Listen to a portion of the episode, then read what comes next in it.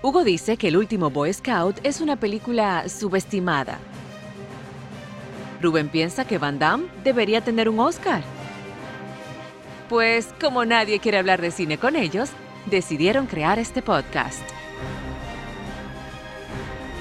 Érase una vez en el cine.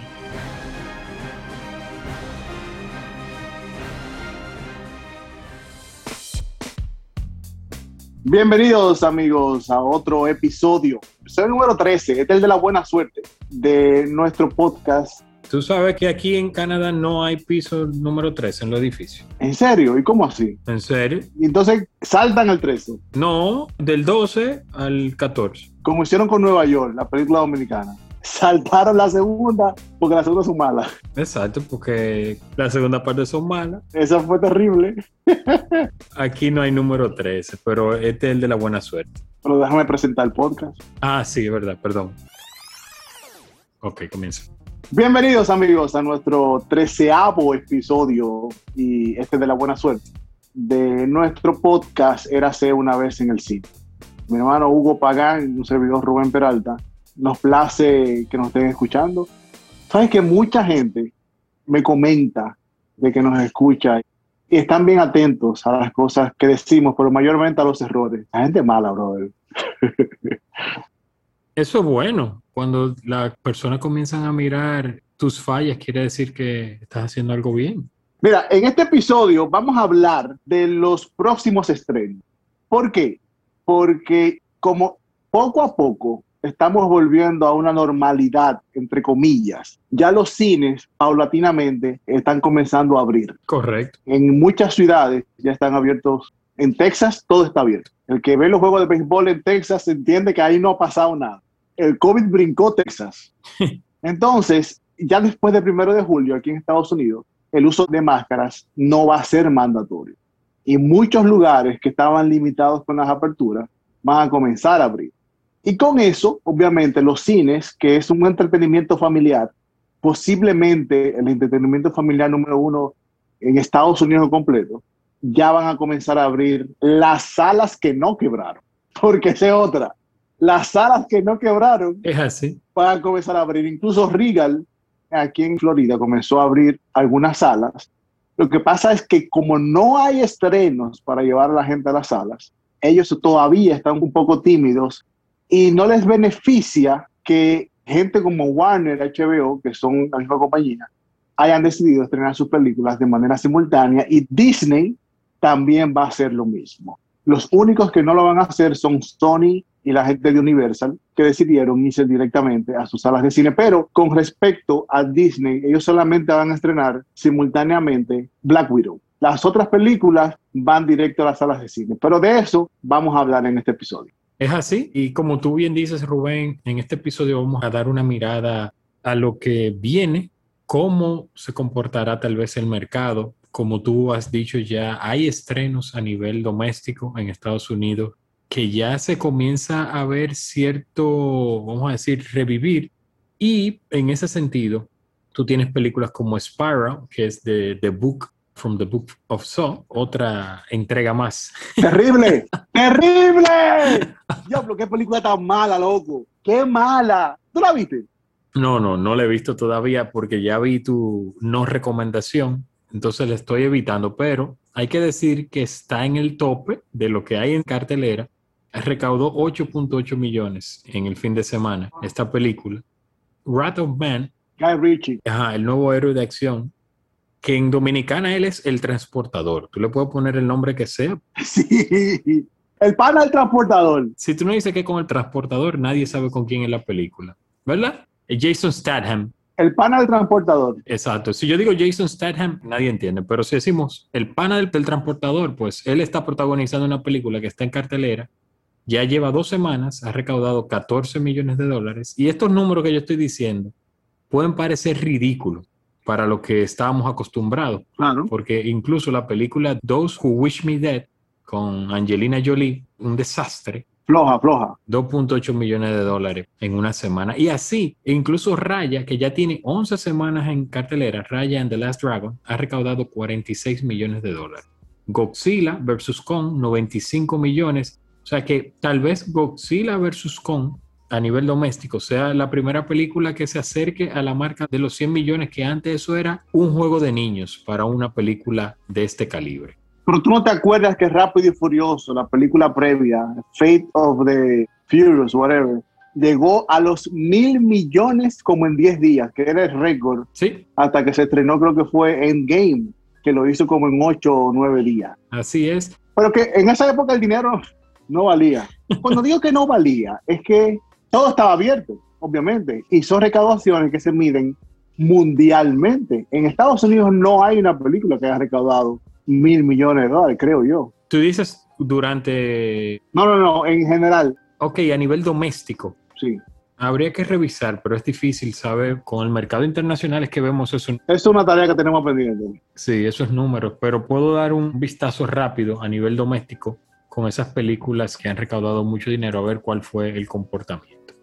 La realidad es que se anticipan muchas películas, Rubén, para este 2021 y como has dicho ya, las plataformas digitales están haciendo sus estrenos porque Netflix está estrenando una película prácticamente todas las semanas y así vendrán también otras plataformas que también estarán estrenando películas prácticamente semanal. De la semana pasada estrenó Netflix la que comentábamos antes de iniciar el podcast, The Woman in the Window, La Mujer en la Ventana, con Amy Adams, del director Joe Wright, muy recordado, ¿verdad? Por aquella película Atonement. Tú sabes que de él, a mí me gusta mucho Ana Karenina. Sí. Debo confesar que me gusta mucho por el estilo teatral, sin pecar de no ser cinematográfico. No sé si la recuerdas. Claro. Que la película todo transcurre con transiciones como si fuera de teatro. Y en ese momento fue que yo descubrí que Joe Wright es un director. Incluso lo prueba, lo confirma en esta película que para mí su dirección es lo mejor de la película. Sí. En The Woman in the Window.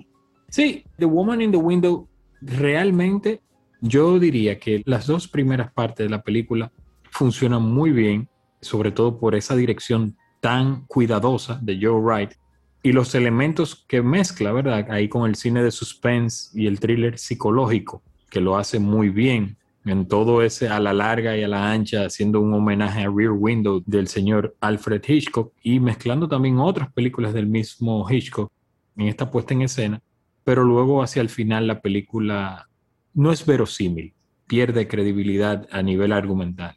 Y un elenco 1A. Sí, definitivamente. Porque Amy Adams, Gary Oldman y Julian Moore, imagínate, eso es crema y nata. Así es. Como tú comentabas en Netflix, hoy precisamente me llegó un email promocionando la nueva película que es con Liam Neeson, que se llama The Ice Road, que es una especie de Armageddon, pero en el hielo. Un grupo de gente que es atrapada, una mina, un grupo de mineros, y Liam Neeson tiene que juntar un equipo y ir a rescatar a esta gente, pero en el camino es como manejando encima de un río con el hielo eh, finito. Y él tiene que hacer sus maravillas para poder rescatar a esta gente.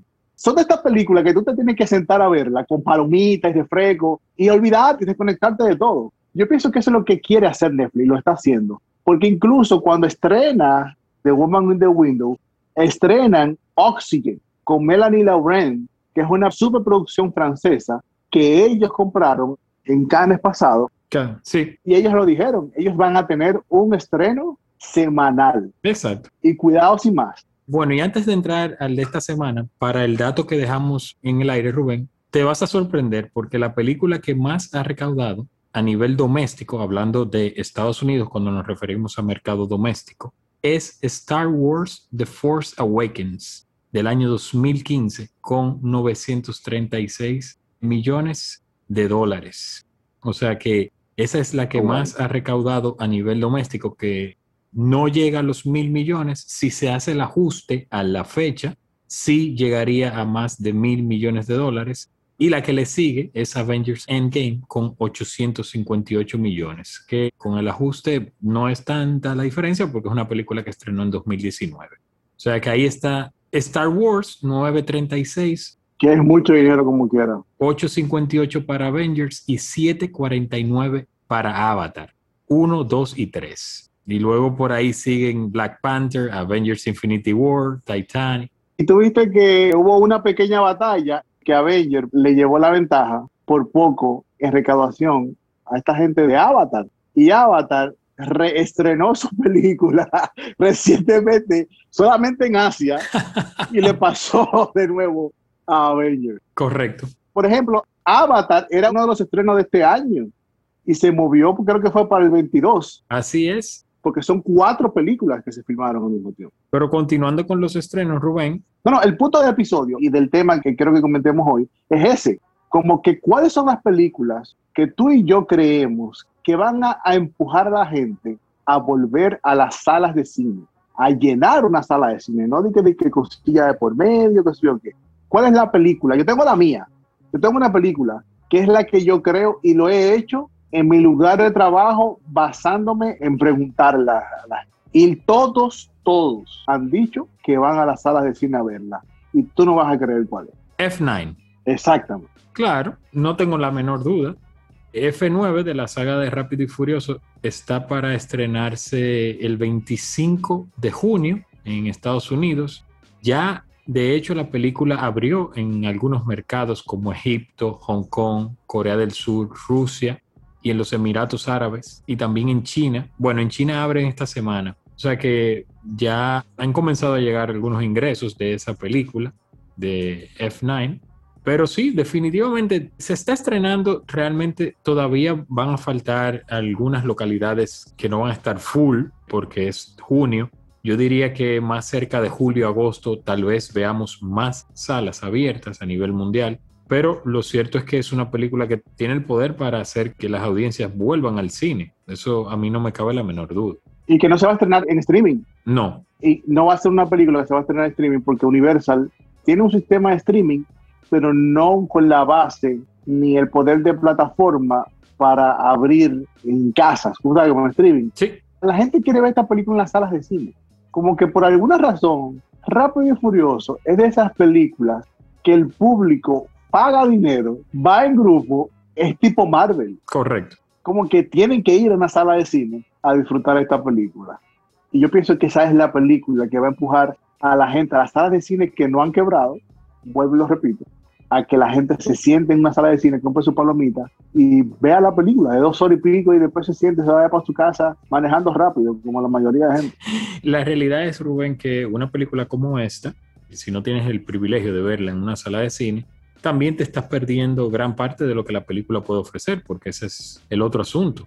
El espectáculo visual. En Canadá todavía no ha abierto la sala, ¿verdad? No, no abrieron y volvieron a cerrar. O sea que ya en la provincia de Quebec se está anunciando que van a reabrir algunas salas. O sea que me imagino que para mitad del verano estarán reabriendo las salas nuevamente. O sea, tal vez en el mes de julio veamos algunas salas retomando operaciones. O tal vez un poco antes. Y me imagino que los cines están ansiosos porque sea con Rápido y Furioso. O sea que si están apuntando al fin de semana del 25 de junio, sería una fecha ideal para que los cines revivan, porque ya las que vienen ahora, o sea, de manera inmediata, por ejemplo, en la semana del 28 de mayo, está Cruella con Emma Stone, el personaje de Cruella de Vil de Disney. De los 101 Dálmatas. Correcto, de los 101 Dálmatas. John Krasinski vuelve con A Quiet Place parte 2, que es otra de las que se retrasó por la pandemia, sí. que me gustó mucho la primera. Pero ese tipo de películas hay que verla en el cine, compadre. Correcto.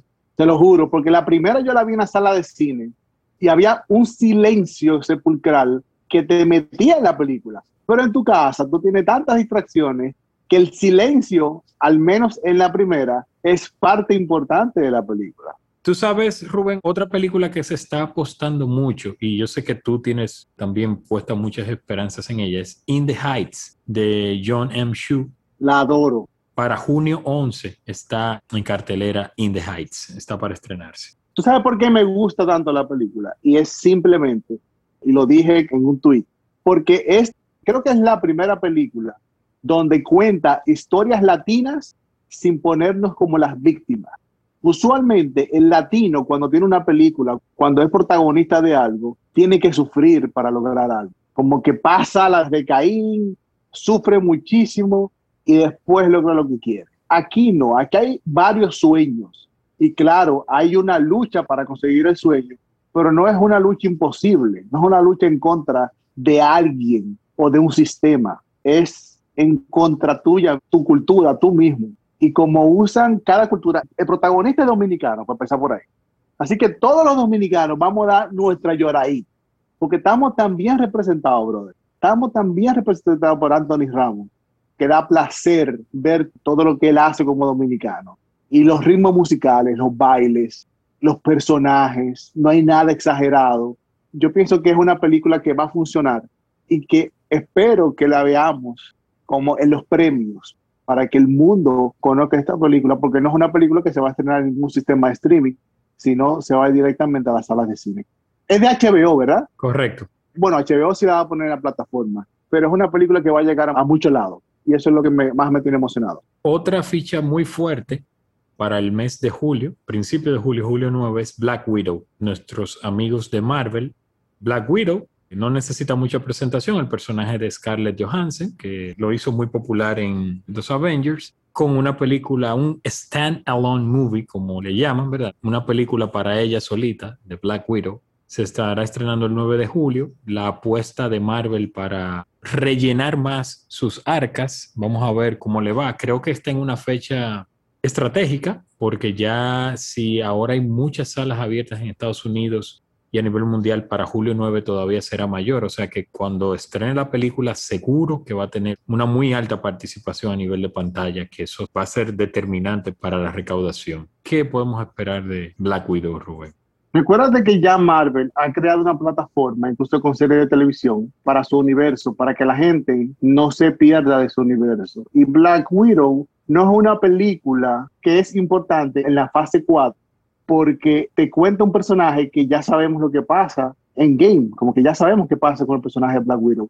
Lo que ellos están haciendo con esta película es introduciendo a posiblemente la suplente de Black Widow dentro de la fase 4 de Marvel, que ya anunciaron sus películas, y se ve muy divertida, como que es la clásica película de Marvel que te mezcla la acción con la comedia y que obviamente es lo que le ha dado el éxito en estos 12 años que tiene proponiendo sus proyectos al público. Scarlett Johansson y su personaje fue básicamente un accidente de tener éxito. No sé si te acuerdas que ella presenta este personaje en Iron Man 2 y es probablemente lo más memorable de esa película. Correcto. Junto obviamente con Tony Stark y todo el aparataje del personaje de Iron Man, pero nadie quitó los ojos de Scarlett Johansson y su personaje, obviamente yo pienso que ese fue el puntapié que Marvel necesitaba para darle su protagonismo y obviamente como estamos en una época que si tú no le das el balance a tus proyectos con personajes femeninos, tú estás pecando de algo, como ya dijo Kevin Feige, que dijo recientemente, creo que fue hoy o ayer, que fue un error hacer el whitewashing con el personaje de Tilda Swinton en Doctor Strange, como que la pusieron a ella en vez de poner a un personaje, a un actor asiático. Marvel quiere crear el balance de superheroínas y Black Widow necesitaba pagar su cuota, porque es un personaje que gusta. Y como Marvel no tiene tantos personajes femeninos dentro de su universo, creo que para llenar ese pedacito que hacía falta dentro de la fase 4. La apuesta de Warner en el verano viene con un nombre y apellido y es LeBron James. Viene con Space Jam and New Legacy. Space Jam 2. Exacto, un nuevo legado, Space Jam. Para estrenar julio 16, todos sabemos ya lo que fue Jordan para aquella primera Space Jam, lo que representó en taquilla, todo lo que representó a nivel mediático. Y bueno, ahora tienen la figura más importante a nivel de marca en el deporte de la NBA. Y tienen obviamente a todo el Toon Squad, ¿verdad? Porque tienen a Box Bunny y a todos sus secuaces de vuelta, que en esta ocasión obviamente son personajes que no caducan, son personajes clásicos, pero ¿está el, público actual tan conectado con eso o solamente van a conectar con Space Jam por el tema de la figura de LeBron? ¿Qué tú crees que va a salir de este experimento? Porque es otra época. La época de Space Jam con Jordan no es lo mismo que ahora con el público, lo que el público quiere, lo que el público consume. Y aunque estamos ante un producto que viene de una casa de mucho renombre como Warner, tengo mis reservas con Space Jam, un nuevo legado. No sé qué va a salir de ahí. Lo que pasa es que LeBron James es una figura muy diferente a la que fue Michael Jordan. a la que es Michael Jordan todavía. Y yo también tengo mis reservas con el proyecto, porque incluso la elección de los personajes y de los jugadores que van a estar en esta película, no creo que fue el más preciso. Lo que pasa es que ahora la NBA es muy diferente a la NBA cuando tú y yo crecimos en los 90. La NBA de ahora tiene muchas estrellas, muchas estrellas. En la NBA de aquella época habían 10 estrellas. ¿Entiendes? Entonces ahora todo el equipo tiene una superestrella. Entonces, Space Jam viene con personajes que son, aunque famosos, pero ya a la gente no le importa. Como que vamos a ver Box Bunny, vamos a ver a la misma gente y a nada nuevo. Yo tengo mis reservas como tú, no dudo que vaya a tener éxito porque obviamente va a jugar con la nostalgia y yo la voy a ver y mi generación la va a ver, pero hay una generación nueva que no sabe qué tan importante es Box Bunny y sus secuaces dentro de la historia de animación. Y yo pienso que ahí donde está el nicho de ellos que no han llenado. Así es. Una que yo estoy esperando, Rubén, y que se filmó en República Dominicana es Old, del señor M. Night Shyamalan. Me, da miedo Shyamalan. Sí, pero mira, aún con sus baches, Shyamalan es un director que yo respeto, porque incluso con la serie para Apple TV, eh, The Servant, él incluso reivindicó mucho de ese aprecio que yo le tenía. Y la historia de Old, pues pone a una familia en una playa paradisíaca, pero las cosas no son lo que parece y ellos comienzan a envejecer rápidamente, como que se van dando situaciones extrañas en esta playa donde ellos se encuentran. Y esta película yo creo que promete. En el género de suspense y terror es una apuesta interesante. Quizás no sea ese blockbuster de verano, pero es una de las películas que yo estoy esperando, sin dudas. Como te dije, este señor a veces me da miedo, aunque me encanta sus riesgos, porque con muchas cosas fallidas, yo pienso que todavía Chamalán es un tipo que se arriesga a contar historias y tiene un buen elenco, pero está Gael y Gael siempre ha demostrado que es una calidad de actor y la historia se ve interesante, como que todavía no entiendo muy bien de qué va. Sí. Y yo pienso que ahí es que Chamalán sabe manipularnos. Exacto, está basada en una novela gráfica que se llama The Sand Castle o El Castillo de Arena, que mm, parece interesante y obviamente una oportunidad para uno deleitarse con esos paisajes de la República Dominicana y qué bueno que una película de esa envergadura se rodó allá porque eso hará que el país se siga convirtiendo en un escenario atractivo para otras filmaciones. Ya por allá está o estuvo Brad Pitt, estuvo la amiga de tu ex, eh, digo, la ex de tu amigo, Jennifer López. ¿Cómo está Alex Rubén? ¿Tú has hablado con él en estos días luego de eso? Eh, yo le he mandado un par de mensajes, pero el tipo está como, como depre, como... Ok, bueno. Pero hay que dejarlo. Sí, me imagino. No, pero vamos a seguir en lo de nosotros, que se nos hace tarde, Rubén. Rubén, otra apuesta para una atracción de Disney que se convierte en película, Jungle Cruise, con el señor Dwayne Johnson y Emily Blood. bueno, no, Dwayne Johnson no. Nada más y nada menos que Dwayne Johnson el rey Midas de la taquilla en estos momentos. El dueño del negocio ahora mismo. ¿Sí? ¿Cómo que dicen? El papá de los papás. Papá de los muñecos. El 30 de julio se estrega Jungle Cruise, que es una atracción de Disney. Recordemos lo que logró Disney con Piratas del Caribe, otra atracción, una, una atracción de sus juegos, de sus parques temáticos, que se convirtió en película. Y ahora hacen lo mismo con Jungle Cruise, que con el look que tiene en el póster y todo, hace a uno recordar a The African Queen con el amigo tuyo, con Humphrey Bogart. Obviamente, The African Queen no tiene nada que ver con esta Jungle Cruise, porque en aquella obviamente Humphrey Bogart y Catherine Hepburn eran otras 500 las que se tenían que ver, pero seguro que Jungle Cruise va a ser una película que fue pensada antes de la pandemia para llenar salas, como tú decías al inicio, para poner a las personas que dejaran el cerebro a un lado un rato y que comieran muchas cocalecas. Vamos a ver cómo le sale este experimento con Jungle Cruise, si tendrá el mismo potencial de convertirse en franquicia como lo hizo Piratas del Caribe, quién sabe. Bueno, tiene los elementos para eso. Tiene la plataforma de Disney. Lo que pasa es que Disney, luego de Piratas del Caribe, recuérdate que ellos hicieron la del Llanero Solitario y fue un fracaso. Sí. Quisieron hacer Tomorrowland. Ahí votaron a medio mundo de Disney.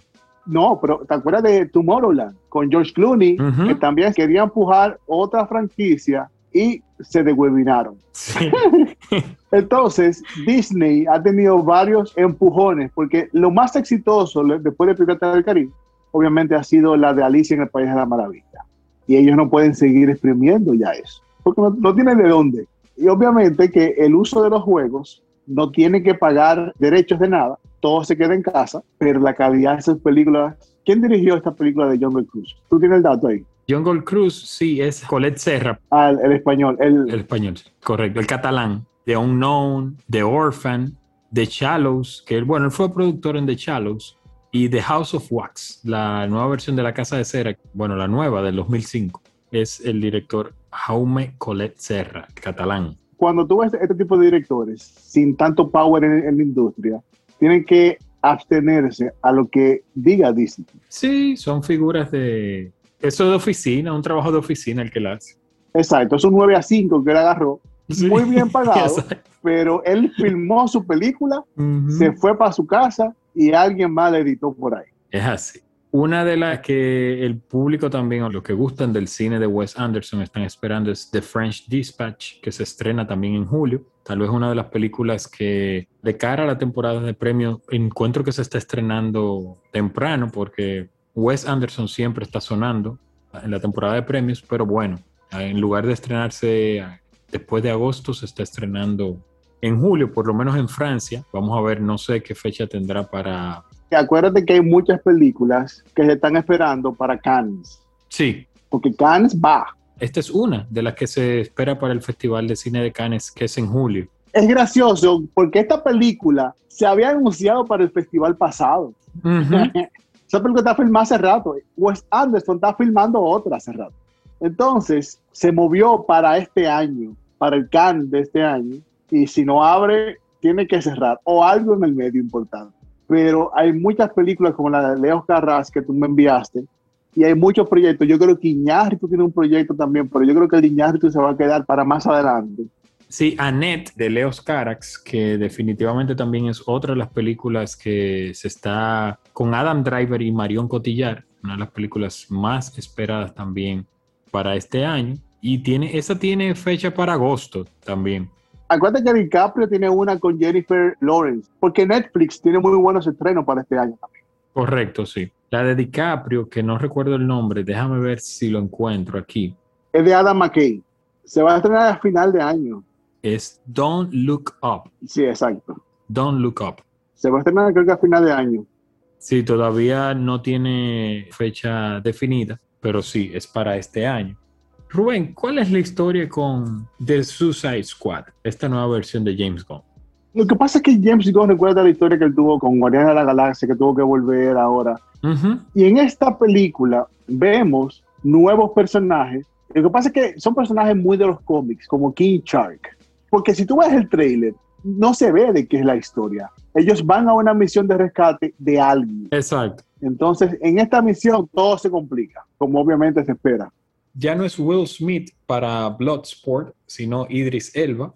No, pero Idris Elba hace otro personaje, Oh, ok. ¿Cuál era el personaje de Will Smith? Deadshot. Deadshot, sí. Ah, ok, ok, ok. Idris Elba hace otro personaje.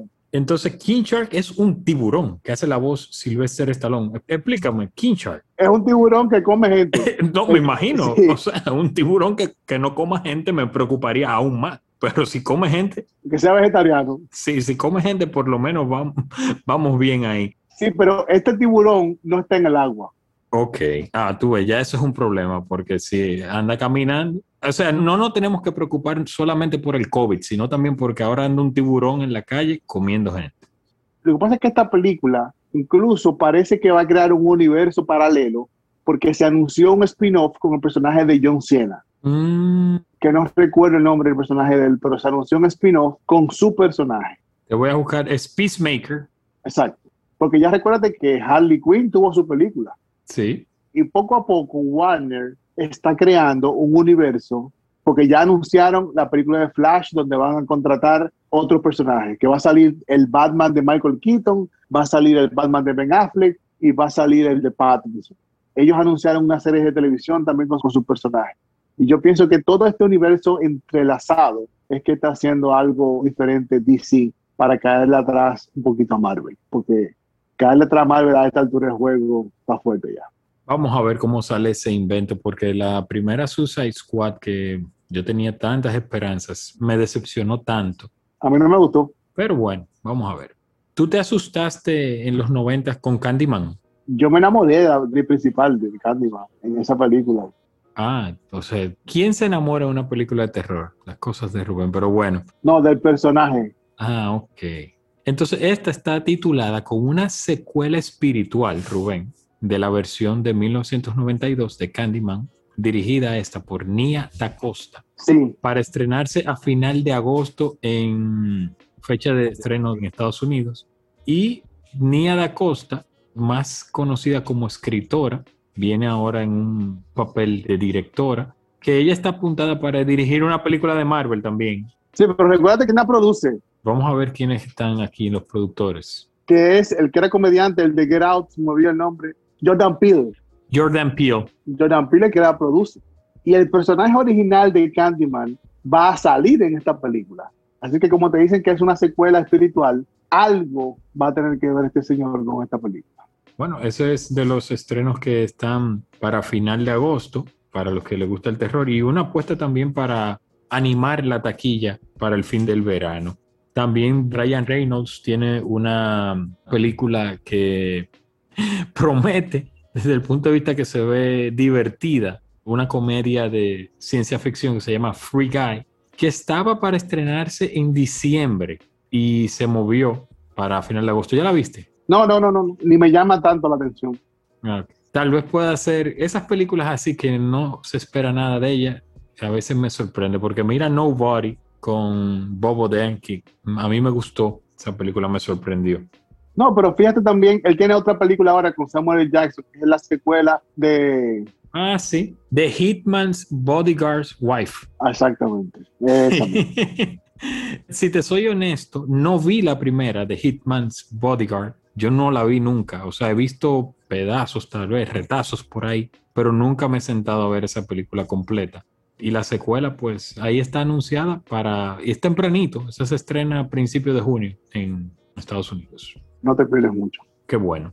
Rubén, yo creo que debemos de ir cerrando. Bueno, no se nos puede olvidar que Disney viene también con una apuesta, que es Luca, una película que se ve todo Disney, esas historias de amistades imposibles, de una criatura que no pertenece, haciéndose amiga de un humano, obviamente contada desde la óptica de unos niños en la costa italiana. Entonces, dirigida por Enrico Casarosa. Se ve como un Call Me By Your Name.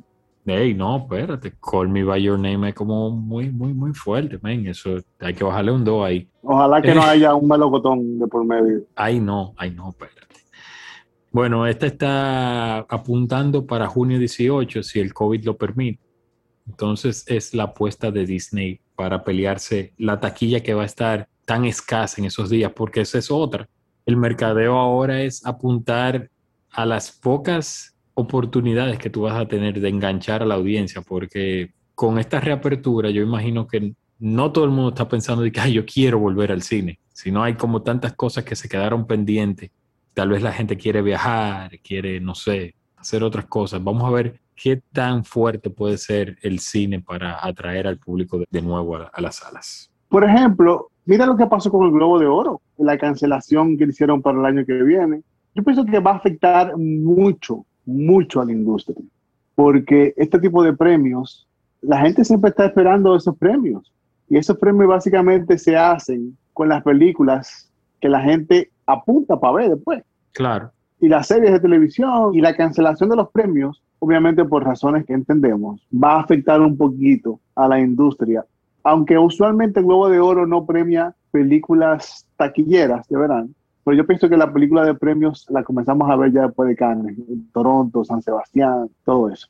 Pero poco a poco, porque mira, los platinos se anunciaron que van de manera física en octubre. Sí, viene el resumen. Mi único temor es cómo vendrá la temporada luego del otoño, cuando regrese el frío. ¿Qué va a pasar? Ojalá que ya la vacunación. ¿Usted no tiene vacuna todavía sí?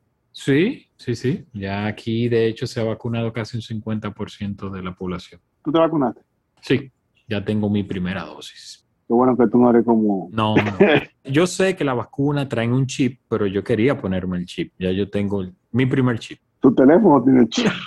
Rubén, vámonos de aquí. Ya, ya eso te chequeando. Para la próxima, Rubén, una promesa, vamos a hablar de películas, el subgénero de zombies, porque se estrena Army of the Dead esta semana. Vamos a hablar de esa. Vamos a hacerlo así. Sí, vamos a hablar de películas de zombies en, el próximo episodio. Por ironía, esta fue la película, el género, que le dio fama a Zack Snyder. Sí. Su primera película, Dawn of the Dead, es posiblemente la mejor película de zombie que hay.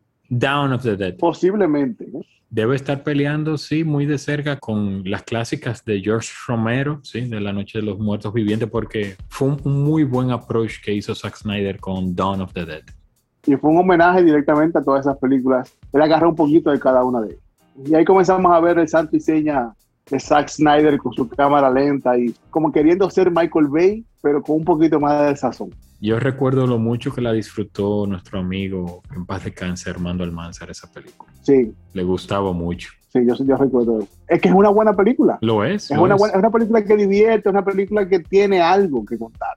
Y es una película que incluso la actriz principal, que no es una actriz que trabaja en muchas películas, se me olvidó el nombre de ella, que es una gran directora, La vamos a buscar ahora mismo. ella decidió hacer la película porque le gustó como el approach que tiene Zack Snyder. Y Zack Snyder era un, era un muchachito como de 25 años. Sarah Polly. Sarah Polly, que es una gran directora, y ella decidió hacer la película porque vio que había una sustancia. Pero vamos a esperar a estar el viernes. Ya, podemos hablar de la película incluso después que la veamos el viernes.